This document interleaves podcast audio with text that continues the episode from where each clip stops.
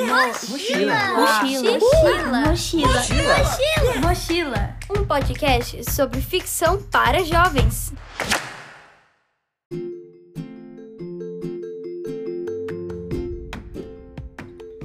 Podcast Mochila é um espaço para quem gosta de histórias juvenis.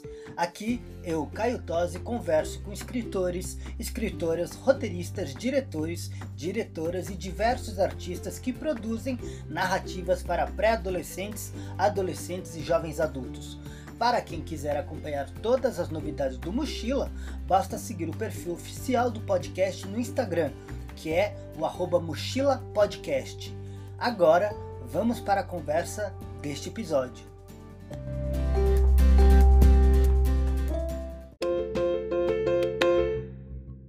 Olá! Hoje o podcast Mochila, em sua quarta temporada chamada Mais Jovens Leituras, recebe um cara muito legal. Ele é soteropolitano, ator, escritor, tem um IG literário incrível e produz literatura jovem que traz representatividade LGBTQIA+. Deco Lippe é o meu convidado de hoje para conversarmos sobre um livro muito bacana e importante que ele escreveu, que é o Meus Pais e Eu, e também sobre um monte de outras coisas da sua jornada literária. Oi Deco, muito, muito obrigado pela presença aqui no Mochila.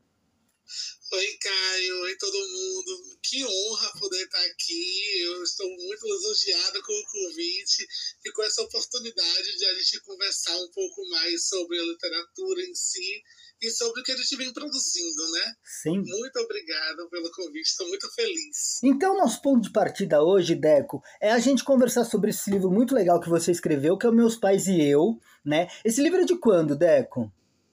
Esse é um livro de 2020 Aham. que foi publicado pela Seliga Editorial, Uhum. que fez um trabalho muito legal e muito interessante sobre o olhar. Eu acho que é o primeiro da, da editora que dialoga com o público mais jovem ainda, né? Uhum. Então, é, ele surge, ele surge final de 2019, ma- lá para maio, e aí quando eu recebi o retorno da editora, Uhum. já era 2020, a gente já estava vivendo esse turbilhão, Essa e loucura. aí, é, aí surge nesse momento em que me abraçou e que vem me abraçando, né, e, abra- e aberto portas. Uhum. Pra, exemplo, pra gente começar, até para os nossos ouvintes se situarem, eu sempre tenho gostado de começar os episódios com a gente, com o autor contando assim, o que, que é a história? O Meus Pais e Eu fala sobre a Clara, né, que tem 13 anos. O que, que é a história? Qual é a história que você está contando sobre ela aí no- nesse livro? Certo. Então, é, Clara, né, que é Ana Clara, ela é uma menina de 13 anos, em que ela vivia num abrigo chamado Cantinho de Luz, Uhum. e ela estava naquele momento bem, bem tedioso, né, porque a gente vive num, numa sociedade em que acaba sendo adoções tardias sendo mais difíceis e sempre preteridas, Uhum. então ela estava nesse momento, nessa insegurança, era um Natal, e quando ela recebe a informação de que Bruno e Pedro vão Uhum. adotá-la e ela começa a integrar, ela sai de uma região que é, é, mais, mais vulnerável daqui de Salvador e vai para uma região mais nobre. Então ela passa a ter tudo que ela não tinha antes, Uhum. né, é, em termos materiais, e vai viver uma outra realidade. E aí, nessa realidade, ela que é muito fã de Poliana, ela gosta muito desse universo, desse jogo do contente, Uhum. ela acaba descobrindo que talvez as coisas não sejam tão contentes assim, Uhum. só que é, é uma coisa que eu acredito muito que eu trouxe isso na história de tipo a gente consegue fazer alguma coisa através da educação Uhum. então a história é basicamente em torno da educação e dessa família é, fora da heteronormatividade para agregar né, nesse universo que a gente vive que ainda é tão LGBTfóbico. Sim. E de onde surge a ideia de escrever o Meus Pais e Eu? Como que é a faísca criativa? Como que você falou? Quero que escrever essa história, Deco. Então, é, na verdade, tudo é, hoje em dia não mais, mas assim, logo quando eu comecei a escrever, tudo começa sempre com um desafio. Tá. E eu sou uma pessoa, né? Sou leonino com acidente de escorpião. Então, assim, a Eu competição- também. Eu também. A competição, por mais que eu não queira, eu acabo sendo inserida, não tem jeito. Aí é, surgiu de uma amiga que me mandou mensagem e fez assim: ah, bora escrever uma história de Natal. E aí eu fiz, caramba, Natal é sempre esse momento, né? Que a gente fica mais com aquele momento Simone, então, que você fez, e aí vem aquela, aquele momento, né? Então, tipo, abraça a gente, e a gente fica ali naquele remorso do que, é que a gente poderia ter feito de melhor. Uhum. E, e aí vem, remete muito a uma ação que eu fiz com que eu fiz que eu ajudei uma amiga minha aqui do prédio que ela pegou roupas para doar Tá. né e aí nesse processo da gente ir visitar o- os lares a gente visitou lares de todas as idades só que quando eu cheguei num lar num, num abrigo que, que tinha jovens Uhum. é, a atenção e a forma em que as coisas aconteceram lá me tocou de uma outra forma. Então eu fiz assim, aí quando eu comecei a pensar a história, ela veio nesse momento, exatamente numa sexta-feira antes de Natal, eu dentro do trabalho, eu Uhum. trabalhava com call center na época e a história veio dentro do call center, Uhum. refletindo sobre esse, esse, esse momento que eu passei fazendo essa ação. Uhum. E aí eu fiz, caramba, por que a gente não falar de uma, de uma adoção é, tardia entre dois homens que, é, que ainda é, é mais preterido, assim, que eu falo assim, é, é sempre mais atingido, como se é, eu e uma outra, eu e meu namorado, a gente não conseguisse formar essa família. Sim. Então vem, vem, surge desse momento dessa menina que ela aparece e, e ela resolve contar essa história do que está acontecendo com ela. Então era para ser só o conto, sabe? Que virou o, o prefácio. Esqueci o nome, gente. Como é o nome daquele lá? O primeiro que vem primeiro do, O... do capítulo. Não é prefácio, não. Ele virou a introdução. Introdução. Tá. Isso. E aí ele virou a introdução, e aí eu descobri que Ana Clara não poderia parar só ali, porque na Amazon, no conto, as pessoas ficavam, sim, mas não desenvolveu direito, mas falta isso, faltou contar a história. E pra mim tava tudo ok. Eu Uhum. ficava, gente, vão fazer suas fanfics, vão fazer. Deixa a história acabar aí. Só que não acabou, e ainda bem que não acabou. Sim. E aí eu descobri que poderia contar mais história, e aí surge a, a narrativa um pouco mais longa Uhum. né, do que o conto. E, e, e o livro foi pensado para ser colocado direto na, na Amazon, aí foi isso? O, O conto. o Tá. conto. Aí quando desenvolvi, eu fiz assim, poxa, deu tanto trabalho, eu nunca imaginei, gente, eu nunca tirei um set em redação. Pelo amor de Deus, assim, eu, eu consegui escrever um livro, um texto desse tamanho, não pode ficar só na Amazon. E Uhum. foi aí que, quando eu recebi um convite para um projeto dentro da Se Liga, Tá. que eu tive contato com Tati Machado, aí eu fiz assim, poxa, eu já tenho contato com ela aqui, por que não aproveitar essa oportunidade? Sim. E aí ela conheceu a história, ela gostou, e aí decidimos que íamos publicar.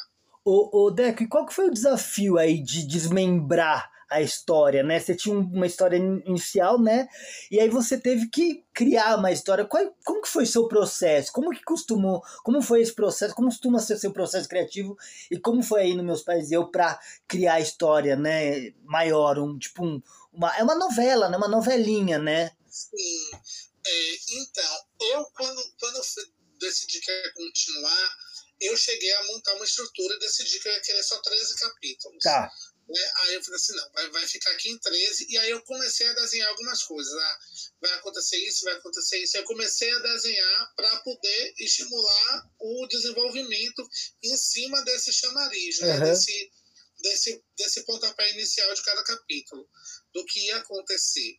E aí eu pensei em toda a estrutura, eu falei assim, não, e vai terminar assim, porque eu queria, a única coisa que era realmente decidido era que ia terminar daquele jeito. Sim. Só que não fico mais. Foi assim. Ah, não, vai terminar desse jeito, mas não agora.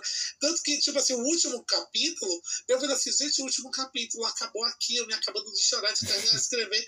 Aí eu fiz emocionadíssimo, gente, sabe, aquele mix de mil coisas. Uhum. E aí eu fiz, mas não terminou do jeito que eu queria. Aí eu coloquei um. um, um, um como é o que encerra?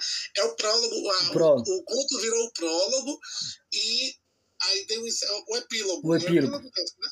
Uhum. Aí encerra, eu fiz assim, então aqui tá tudo ok agora. Mas assim, o processo foi desenhar esses capítulos e decidir o que, é que ia acontecer. Hum. Ah, Isso aqui vai, aqui vai acontecer tal hora e tal. E, só que no meio do percurso tem a mudança do olhar. É, isso eu ia te perguntar, né? Porque met... só para o ouvinte saber, metade, a, met... a primeira metade do livro é a Clara contando, né? E na segunda é a Clara, mais vários personagens que estão ao redor dela, né?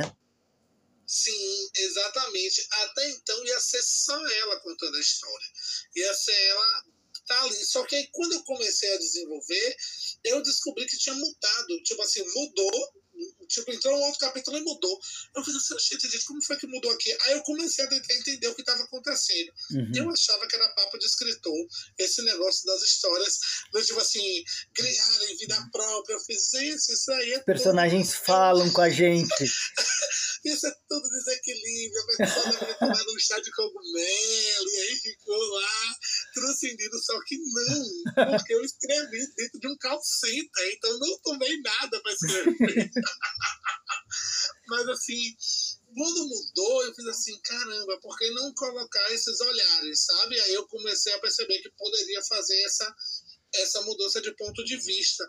E foi desse jeito natural, foi orgânico, não foi uma uma forma que assim, ah, não, vai acontecer isso. Não, não foi desse jeito. Uhum. Existiu essa mudança de forma orgânica.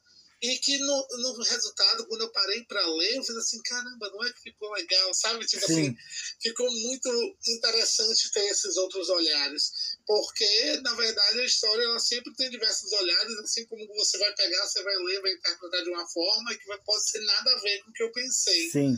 Então, ela, ela vem dessa forma. O texto ele veio de uma forma muito natural, Uhum. mesmo tentando estruturar e pensando nos capítulos, mas assim, quando foi, teve capítulo que eu achava que ia ter, não teve, mudou no meio do caminho, sabe? Mas foi muito gostoso esse processo. O Deco, em um, em um certo momento da história, a Clara diz que tem um desejo de escrever e ela diz que ela é, quer escrever para ajudar muita gente. Eu achei isso tão bonito, né? E nesse livro você traz, como a gente já citou anteriormente nessa conversa, vários temas importantíssimos, né? Que é essa questão da adoção, da relação é, da adoção por um por um casal gay, né? Para a questão da comparação com os amigos, tem racismo, tem bullying. Como quando você estava construindo essa história, você também pensava que como essa sua literatura, como seu, esse seu livro poderia ajudar as pessoas também, como a Clara estava dizendo lá dentro da história? É, eu nunca tinha parado para pensar. É, ó, eu penso que assim, eu acho que há muito da, da questão do meu propósito dentro da internet. Uhum. né? Eu descubro que eu posso é, juntar universos que tanto a sociedade tenta nos distanciar, que é a literatura infantil e infanto, e que tem a representatividade Uhum. é, de gênero LGBTQIA+, sendo mais focado, é, eu acredito que como é, Clara, ela é uma, uma menina em que é, é tão angelical, tanto que teve um editor que leu o texto e fez assim, parece um comercial de margarina. Eu fiz assim, qual o problema, Qual o problema? em parecer Uhum. um comercial de margarina? Tá tudo ok também, Sim. sabe? Então, assim, eu acho que quando a gente pensa assim, na, na minha existência, eu reflito muito sobre essa minha passagem enquanto pessoa viva, né? Uhum. É, de físico. É, e isso vir em, em Clarinha de uma forma de ajudar as outras pessoas, eu acho que é muito, é algo talvez meu que eu quero que aconteça, sabe? Uhum. Então, o próprio Primeiro Orelha, ele nasce de uma coisa que era minha, Uhum. só que passou a ser de um coletivo. Sim. Então, acho que essa escrita e esse, o próprio livro, ele retrata isso de, de, de forma natural. Que eu acho que hoje em dia a gente tem tantas, a gente tem tantas coisas ruins acontecendo e Uhum. tantas pessoas ruins. Então, eu penso que esse pontinho que possa ser de alegria e que possa transmitir uma coisa boa e ajude as outras pessoas, seja algo pelo menos um grãozinho de areia nesse, nessa imensidão, sabe? Uhum. Então acho que assim, eu não pensei, ah, esse livro daqui vai ajudar muitas pessoas como, como Clarinha pensa dentro da história. Uhum. Mas eu pensei muito mais em trazer algo mais leve para assuntos que são tão é, difíceis de ser dialogados, né? Uhum. Não difíceis por ser difícil, mas porque as pessoas colocam como difícil. Exato. Exato. Né? O, só para assim, situar os ouvintes, o, o Deco acabou de falar do Primeiro Orelha, que é o IG literário dele, né? Daqui a pouco eu vou entrar nele, a gente vai falar, eu quero saber mais. Mas antes disso, só pegando a gente essa linha de raciocínio da literatura, da, lógico, tudo é literatura, mas essa construção. Quando eu, eu, eu falei agora assim, a, a, a, perspectiva e a possibilidade do livro que você escreveu ajudar as pessoas. Mas queria saber, lá quando você era jovem, mais jovem, você é jovem, mas quando vamos falando na adolescência, né? É, que é o nosso, o nosso recorte aqui. Como que os livros te ajudaram? Oh, eu sempre falo que a literatura me salva, né? E ela uhum. sempre vem me salvando. É, o, o livro ele tem, ele tem uma função muito, muito é, importante para mim, mesmo eu não me vendo dentro das narrativas. Uhum. Porque era aquela coisa, né? Eu sou gay a minha vida inteira, desde que eu me entendo por gente. Uhum. Então, quando eu, por exemplo, não me via dentro das narrativas, eu me aproximava muito mais isso dentro da minha persona, né? Não tá. tem nada não há, não há como generalizar, mas eu me via dentro sempre das personas muito mais próximas do feminino. Tá. Então, assim, dentro das histórias, eu sempre me imaginava sendo pessoas sempre mais femininas, sempre sendo as moças e não os, não os moços, uhum. porque os moços tinham posturas que para mim não era o que eu me identificava, sabe? Uhum. Então, minha o meu jeito e a minha construção de, de ser humano, é, de identidade de gênero e, e, de orientação sexual, sempre foi pautada e sempre foi mais direcionada para o feminino. Então, uhum. os livros, eles sempre me viam assim. Eu ficava sempre me questionava, ai meu Deus do céu, eu li os livros de Gustavo Reis, por exemplo. Uhum. Eu ficava, gente do céu, por que Marcelo?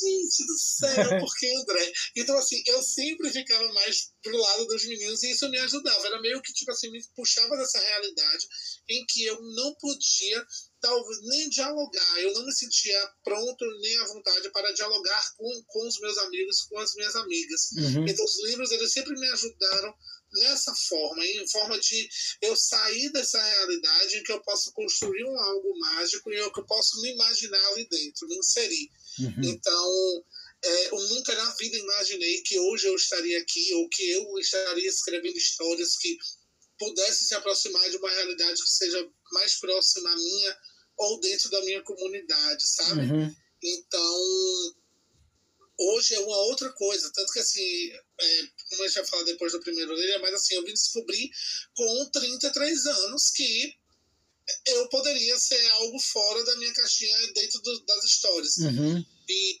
os livros, por mais que nessa época, né, da minha adolescência, por mais que eu conheça muitos amigos que leram o Terceiro Travesseiro, e eu não li o Terceiro Travesseiro, uhum. nem sabia que existia, mas eles sempre me ajudaram dessa forma, me colocar nesse lugar onde eu poderia ser ficar mais confortável me imaginando ser alguém que estava dentro daquela história. Uhum. Você citou aí o Gustavo Reis como um autor que, eu, que, ah, que, que se adora. E na, na, na, história, na, a Clara, ela cita outras referências para ela. ela. Acho que ela cita Paula Pimenta, cita Talita, cita o Harry Potter, cita Capitão Cueca. Também foram todas referências suas, o Deco?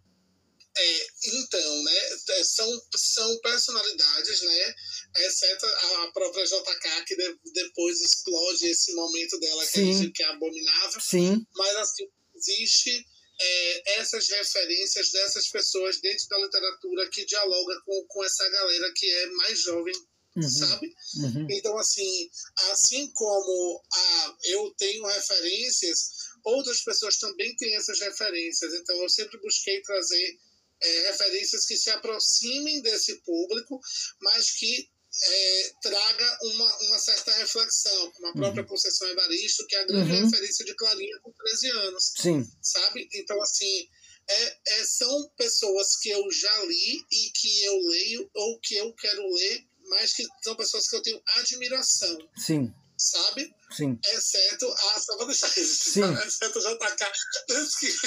Sim, sim. Mas assim. É, eu gosto de trazer sempre referências. To- toda minha história praticamente tem referência de alguma coisa. Uhum, Porque é, é uma coisa, é, é uma reação em cadeia, né? uhum. Então é, eu busco trazer essas, essas referências de universos que dialoguem com esses personagens e que também tenham gostos meus.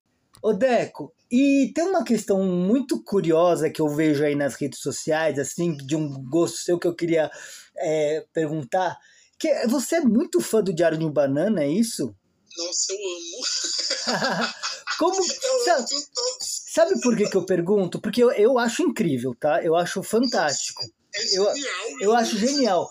Mas eu, eu, eu circulo, né? Enfim, a gente circulava mais nas escolas, e tal, mas a gente vê que tem um negócio tipo quando.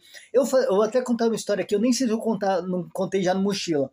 Toda vez que eu vou, vou nas escolas, né? Agora mais online, né?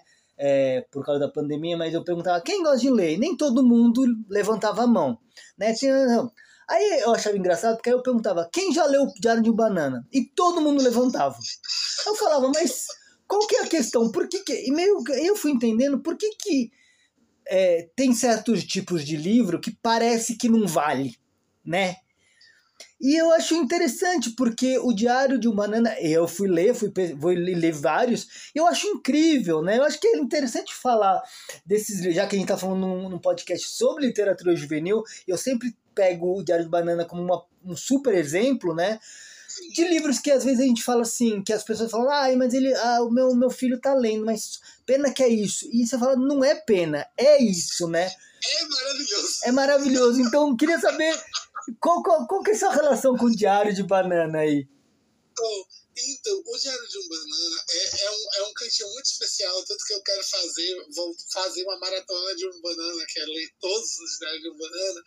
É, é, é um, eu acho que Greg, eu acho que a história de, de Greg depois ele vai para outros personagens, mas assim, Greg em específico, eu acho que é um personagem que é, é eu, eu me vejo em algumas coisas, tipo assim, acha que tira onda, acha que é isso, mas na verdade é um bananão, sabe? Tipo assim, o que, gente?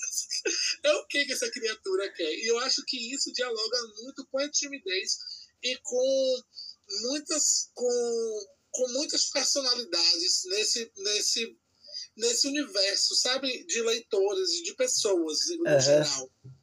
Porque até hoje, por exemplo, quando eu pego para ler, ele ainda me toca de uma forma como se eu estivesse lendo a primeira vez. Uhum. E eu dou risada das mesmas besteiras. Eu, sabe? Então, assim, eu acho que o Diário de um Banana, ele tem esse, esse essa provocação que eu acho que, independente, independente da idade, ele provoca alguma coisa. Eu, eu não sei, eu acho que não é possível que exista uma pessoa que não se identifica em absolutamente nada dentro Uhum. daquele universo Ah, sabe? Por mais fantástico que ele seja, por mais que você fique assim, a gente não é possível. Mas tem gente que com certeza já pensou aquilo ali, ou já passou aquilo ali. E eu acho que ele dialoga diretamente com, com a gente que tá É. lendo.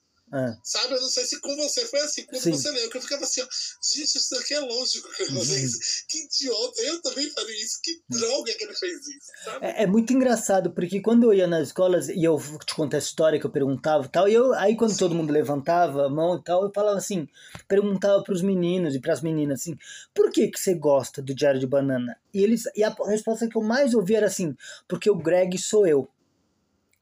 Tá vendo que eu tô te dizendo? Você nem É. contou qual era o resultado, porque é isso, gente. E, e aí eu fico pensando como é doido, né? Porque quando a gente. É isso, quando a gente.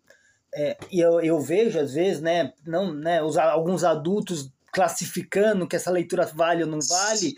Quando você fala que essa não vale e o leitor fala que o personagem é ele. Olha que doido, olha o que você está falando, olha o que, sobre o que você está falando, né? É quase você não vale, né? Exatamente. É uma muito doido. É, não, e é isso. E é, é, é uma coisa que, assim, ele, ele toca de uma forma, ele, ele dialoga de uma forma que é muito direta, sabe? Que é tipo assim, você tá ali e aquelas coisas que se passam, elas se passam e você fica assim, gente, lógico que isso aqui poderia ser sabe? Tipo assim, gente, eu faria essa mesmo. Meu Deus, eu não acredito que ele pensou nessa droga, sabe? Então, assim, ele é, ele dialoga muito, ele conversa muito comigo, assim, Sim. de várias coisas. Então é isso, eu acho que não tem como, parece que é tipo uma obra universal, parece que Uhum. todo mundo vai se identificar com alguma coisa que tá ali. Sim. Então eu acho que essa seja, e infelizmente as pessoas querem validar ou não querem validar, quer qualificar, Exato. quer, quer pon- pontuar o que é uma literatura X ou Y, como se uma fosse sobreposta à outra, né? Vai- sempre vai existir. Mas eu acho que assim, essa que, por exemplo, ah não, vocês leem não. Já leu Jorge Gurano, todo mundo já leu. Gente, então vocês leem? Exato. Pra você ter noção do quanto desqualificam Quanto a desqualifica. literatura pra, pra, pra essa galera. Exato. Que, na verdade é pra todo mundo. É, eu sempre acho- falo que literatura juvenil é a partir de, né? Não é só para esse público, é a partir disso, né? Só não é para menos porque a gente, assim, para menores porque você não tem, talvez não consegue compreender determinados, mas a partir daquele é, daquela idade vale para sempre, né? E acho que deve ser lido para sempre. Ô Deco, e vamos falar um pouco do Primeiro Orelha, como que surgiu, né? É, um, é o IG literário do Deco, como que surgiu essa ideia de você ser o influencer digital da literatura? Como que foi isso? há mais coisas que eu nunca imaginaria na vida. É, então, eu tinha passado o hiato, quando a gente entra na faculdade, a gente só lê coisas da faculdade, pelo menos eu, né? Uhum. Eu ficava só nesse momento, eu estava estudando é, o bacharelado em artes, aí eu concentrei em cinema e audiovisual, eu só estava lendo aquilo ali, só estava lendo aquilo ali. Tá. Aí eu fiz, caramba, terminei o bacharelado, vou precisar fazer, porque, o- não sei se você conhece, tem um bacharelado interdisciplinar Hum. aqui na, aqui na UFBA. E o bacharelado interdisciplinar, você escolhe uma área. Aí eu, eu ingressei, eu fiz o Enem, aí passei e entrei em artes, porque meu sonho sempre foi fazer teatro. Tá. E aí eu ingressei em artes para concentrar em teatro. Só que eu tava lá de boas, sabe, aproveitando o curso ao máximo, fazendo tudo que eu podia fazer lá dentro. E aí conheci uns amigos e cada um queria uma área e decidimos que a gente ia concentrar em cinema e audiovisual, que era uma área que ninguém tinha decidido. Uhum. Aí a gente concentrou, terminou e tal. Eu fiz assim, pronto. Agora eu quero entrar na escola de teatro. Aí comecei, aí quando eu fui ver como eu concentrei em outra área da, da, da área de artes, eu precisava fazer a prova toda igual a todo mundo que fosse fazer o Enem. Aí eu fiz toda a prova de aptidão. Aí quando eu fui ver, eu precisava ler aqueles textos para estudar os textos para poder fazer as provas, né? A prova oral, a prova é, prática e tal, a prova escrita. Eu fiz, aí comecei a ler os textos. Aí eu fui lendo, lendo, lendo, aí entrei no emprego. Tá. Quando eu entrei no emprego, eu vi que tinham anunciado um, um evento de Karina Risse aqui em Salvador, lançando é, Desencantada, o quinto livro da série Perdida. Tá. Aí eu fiz assim, gente, como assim, gente? Quem é Karina Risse que tá lançando um quinto livro que eu nunca nem ouvi falar? Aí eu fui pesquisar e descobri que, puxa, eu vou dar uma olhada aqui, parece ser legal. Uma amiga minha, gente, eu tô contando meia hora, vou poder Não- ser sucinta. Não tem problema. Aí, uma amiga minha que ficava aqui me pentelhando para eu poder ler livros digitais no Kindle, tá. eu ficava assim, não, não, não, não, não. Quando eu vi Karina, eu fiz assim, vê se tem esse aí na sua assinatura, porque se tiver eu vou querer entrar com sua senha, que eu não vou assinar porque eu não sei se eu vou gostar. Aham. Aí entrei na senha dela, aí li, meu filho, eu li o livro que eu era contra, fiz trabalho na faculdade para ser contra os e-books, É. é, e eu amei, eu li assim uma semana, eu li o outro em outra semana, eu fiz assim, meu Deus do céu, essa mulher é maravilhosa, eu tô amando lendo digital e tal, aquela coisa, e aí fui nesse evento de Karina, não consegui chegar até o quinto, porque era muito próximo, entre Aham. fevereiro e evento foi dia 25, foi dia 14 de março, alguma Aham. coisa assim. Aí, quando eu cheguei lá, eu peguei uma fila gigantesca para conseguir falar com ela. E eu tinha falado com o Diego, a gente ia pro teatro depois. Eu falei assim: não, amor, ninguém sabe quem é essa mulher, gente. Vai chegar lá, só vai ter a gente. Eu só vou lá falar com ela. Karina, muito obrigada, você me fez voltar a ler. Só que tava uma fila enorme, eu passei quatro horas na fila, não fui pro teatro, mas consegui falar com Karina É. e fiz amigas na fila. Tá. E aí essas amigas ficavam. Você tem que fazer alguma coisa pra internet, você tem que fazer alguma coisa pra internet. Aí ficou ali, ó, infernizando. Fizeram um grupo no WhatsApp pra poder ficar me falando que eu precisava fazer alguma coisa pra internet. E no dia 25, eu no almoço do aniversário de uma amiga, eu pensei, no, porque a parte mais difícil de entrar é escolher o nome. Sim. Aí no almoço da casa de minha amiga, eu fiz assim: caramba, deixa eu olhar aqui o celular. Aí do nada, na pesquisa do Google, eu coloquei Anatomia do Livro. Aí apareceu lá, eu fiz, poxa, primeira orelha é um nome legal, né? Uhum. Tem um monte de informação bacana na primeira orelha, que são importantes e tal. Quando eu vi, não tinha mais, eu não, não tinha registro, Registro. do nome. Ah, meu filho, eu saí do almoço, Já gente, fez. mesmo, porque eu tenho que resolver um negócio, Vou ru- rumo ao sucesso. rumo ao sucesso, do almoço, do almoço, rumo ao sucesso. E aí surge a primeira orelha Muito bom. de todo esse rolezão aí, surge a primeira orelha com, a- com a- o objetivo de eu ler os livros que eu tinha em casa encalhado. Entendi. E você resenhar, você é, falar sobre esses livros no, no, no perfil.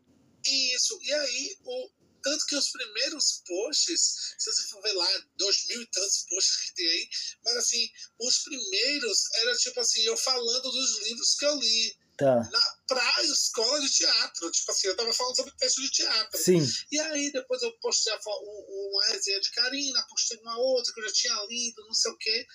E aí, no dia 27 ou foi 28 de março, eu conheci Andy. Hum. Né? Aí eu, eu já vou entrar para poder falar como foi que eu decidi falar sobre esse recorte. Hum. Tá? Tá. Aí eu conheci Andy. Andy é, um, é uma pessoa trans masculina. Uhum. E, e aí Andy fez assim, oi Deco, tudo bem, não sei o que, a gente começou a conversar, começou a se seguir, e aí ele me apresentou a estante dele, que, ah, filho, tem até livro de Thalita, que tem personagem LGBT, e não sei o que, e aí ele me mostrando, eu ficava assim, gente, como assim? Uhum. Como que existe isso, sabe? Como que esses autores e essas autoras, essas pessoas todas existem, eu nunca ouvi falar Sim. sabe? E aí eu fiz assim, caramba, eu preciso me, me- é, me jogar mais nesse universo, eu preciso conhecer mais, sabe? Eu preciso sair dessa minha zona de conforto heteronormativa e conhecer mais sobre minha comunidade dentro da literatura. Uhum. E aí foi quando, em junho, eu comecei já a seguir outras pessoas. Aí segui Vinícius, aí conheci Juan, aí foi mais perto da Bienal que eu conheci Clara. Então, assim, conheci Maria, Alan, e comecei a conhecer várias pessoas que estavam publicando livros em plataformas digitais. Uhum. E aí eu fiz assim, gente, tem realmente um universo gigantesco aqui. Sim. E eu tava fora desse universo há 33 anos, sabe? Uhum. Então, assim, quando eu percebi que era esse lugar que eu queria estar, e que eu percebi que é esse lugar que é o que eu me sentia confortável, e eu não queria de jeito nenhum deixar de falar dos meus livros de infantis, que eu gosto dos ilustradores, que eu amo, sabe, desses livros brinquedos, eu gosto de tudo, do que dessa galerinha menor. Uhum. Eu fiz assim, rapaz, eu acho que vai ser aqui que eu vou juntar tudo isso, sabe? Uhum. E é isso, e, tipo assim, eu tô aqui, o espaço meu não tinha assim. É, até hoje não tenho essa, essa ganância de nada, de querer fazer um monte. Não, eu fiz assim, pô, vou ficar aqui nesse e vou continuar Uhum. fazendo isso que eu faço. Só que as relações elas vão acontecendo, né? Sim. E as pessoas elas vão aparecendo. Aí a gente se identifica com mais com X pessoa do que com Y. E como eu sou uma pessoa de ter muitas relações e de, e de e realmente de, de zelar pelas minhas relações, acaba que hoje, tipo assim, tem, tem um alcance muito maior, Uhum. tem um, um- me, me fez chegar em lugares inimagináveis, Uhum. sabe? E aí eu decidi, eu fiz, não, vai ser aqui que eu vou falar tanto dos livros infantis, quem gostar que gosta, quem não gostar que não gosta, porque sempre vai ter gente que não gosta, Sempre. né? E, e tá tudo ok. E, e foi assim que eu descobri que o Primeiro Orelha seria esse espaço que agora eu determino que é o nosso eterno faz de conta, Sim. sabe? Sim. Que é o lugar onde as coisas podem acontecer livremente e que a gente pode ser é, quem a gente é, independente de qualquer coisa. E como que você vê, como a gente está falando, né, aqui no podcast sobre os adolescentes, os jovens, jovens adultos, como que você vê através da sua experiência aí no Primeiro Orelha, ah, sobre como que os jovens se relacionam aí com o Primeiro Orelha? Como que você percebe a relação deles com os livros através desse universo aí que você criou? Gente, é um negócio assim que, é, que eu ficava assim, "Ai, meu Deus do céu, como eu queria ter vivido isso, sabe? Uhum. Porque hoje a gente tem mais liberdade para as coisas, mesmo tudo ainda estando do jeito que está, Sim. mas a gente tem um avanço, sabe? Sim. Então, quando eu vejo, por exemplo, que há uma pessoa que eu nunca vi na vida falar assim, ah, eu amei, eu quero muito ler esse livro. Meu Deus do céu, eu amo quando você fala sobre isso, eu gosto muito quando você faz isso, sabe? Uhum. É, é, tipo assim, é uma sensação de que de tipo de dever cumprido sem existir um dever, sabe? Sim, sim. Porque o, o, eu tô aqui com o propósito meu de existir, Uhum. de existir abertamente com, com minha liberdade de falar do que eu gosto.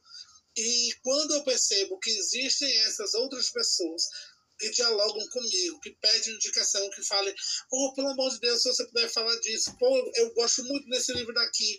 Quando eu percebo que existe esse público que está aí já nesse processo de formação, e por, até menor, que hoje eu vejo que tem pessoas de 12 anos, de 13 anos, Uhum. de 10 anos, que tem supervisão de responsáveis e que estão ali, sabe, que comenta, que compartilha, que fala de, de, de meus pais e eu, ou que fala de qualquer uma outra história que dialogue com o universo LGBTQIA+, me Uhum. deixa muito feliz, porque eu acho que é, o a gente não se ver durante muitos anos, durante muito tempo da nossa vida, é, a- dá abertura para que a gente sofra e, e que dê, dá liberdade para que as pessoas nos façam sofrer.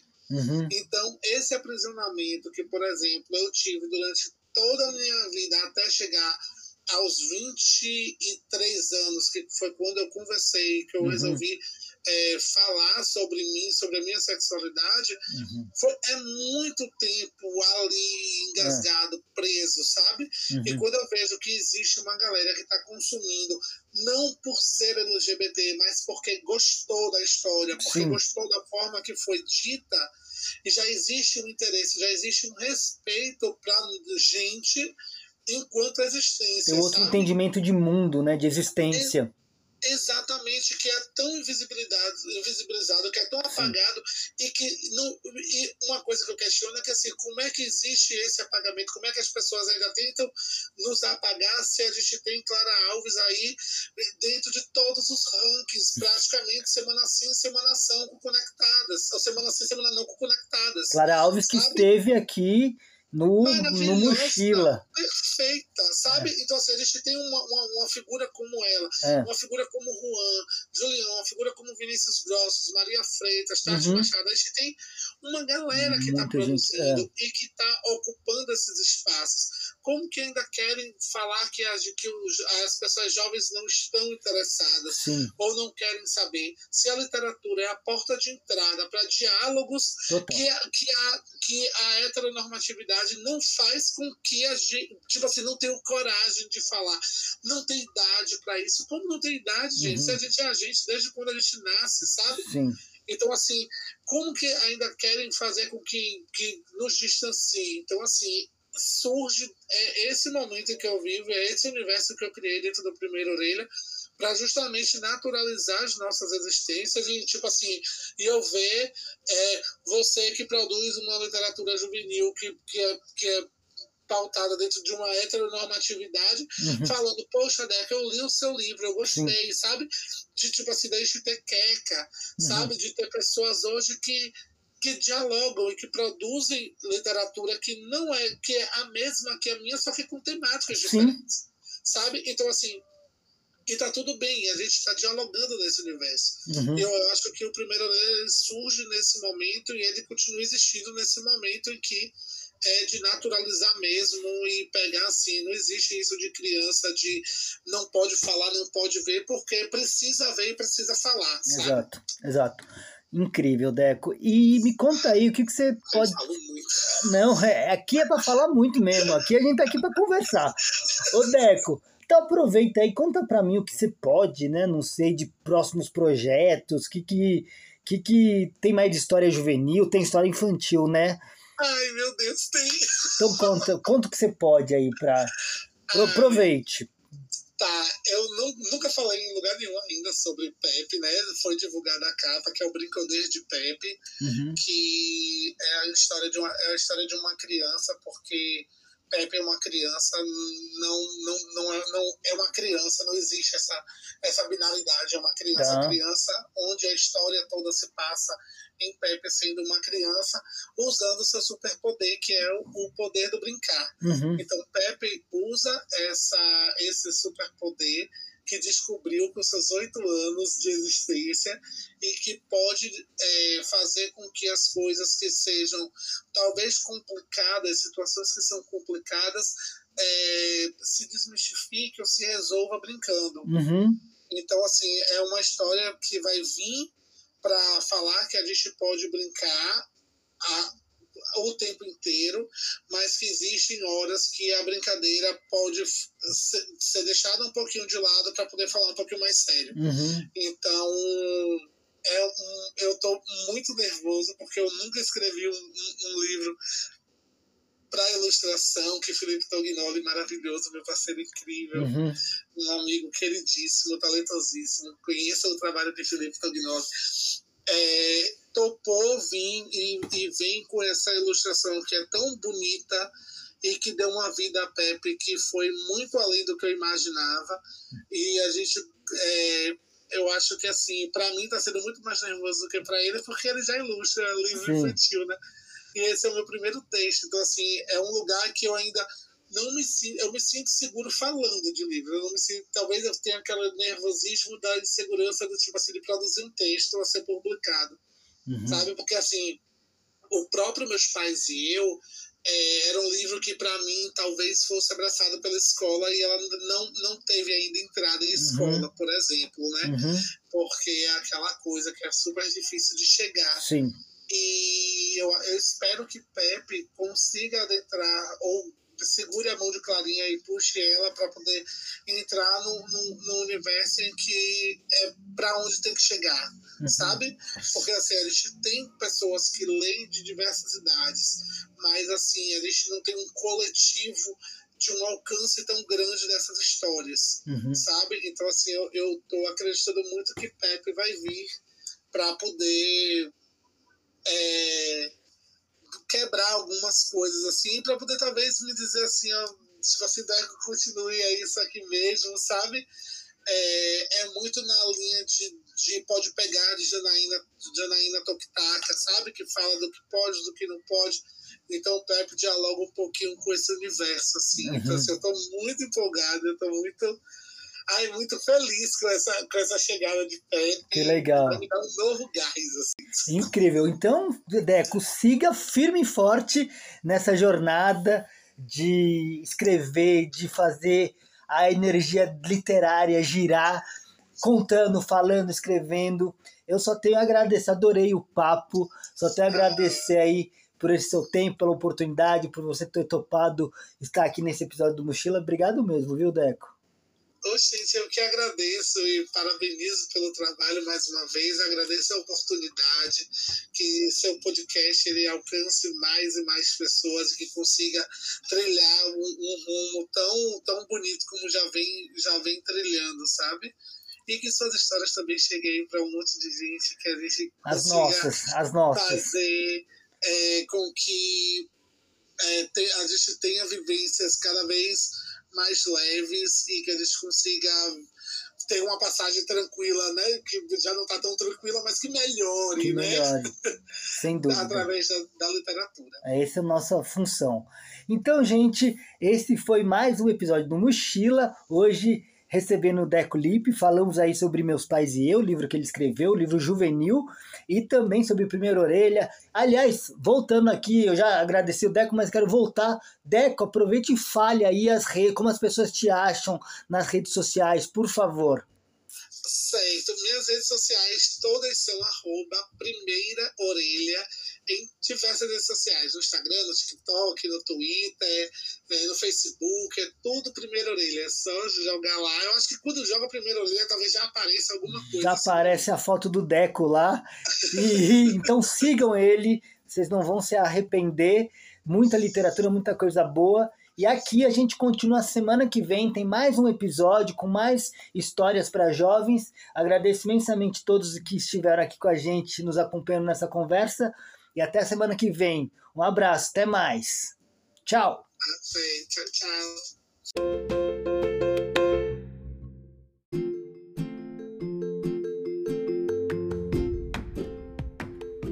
Ao final de cada episódio eu agradeço os amigos e parceiros que ajudaram de alguma forma na realização deste podcast.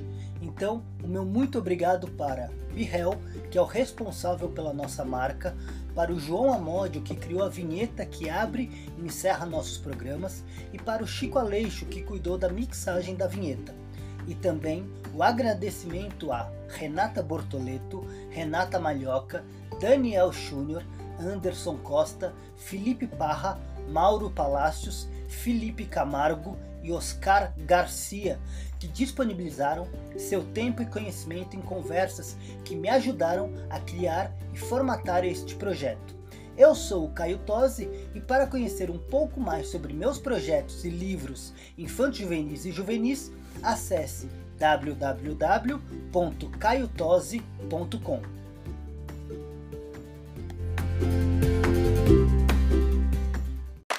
Mochila. Mochila.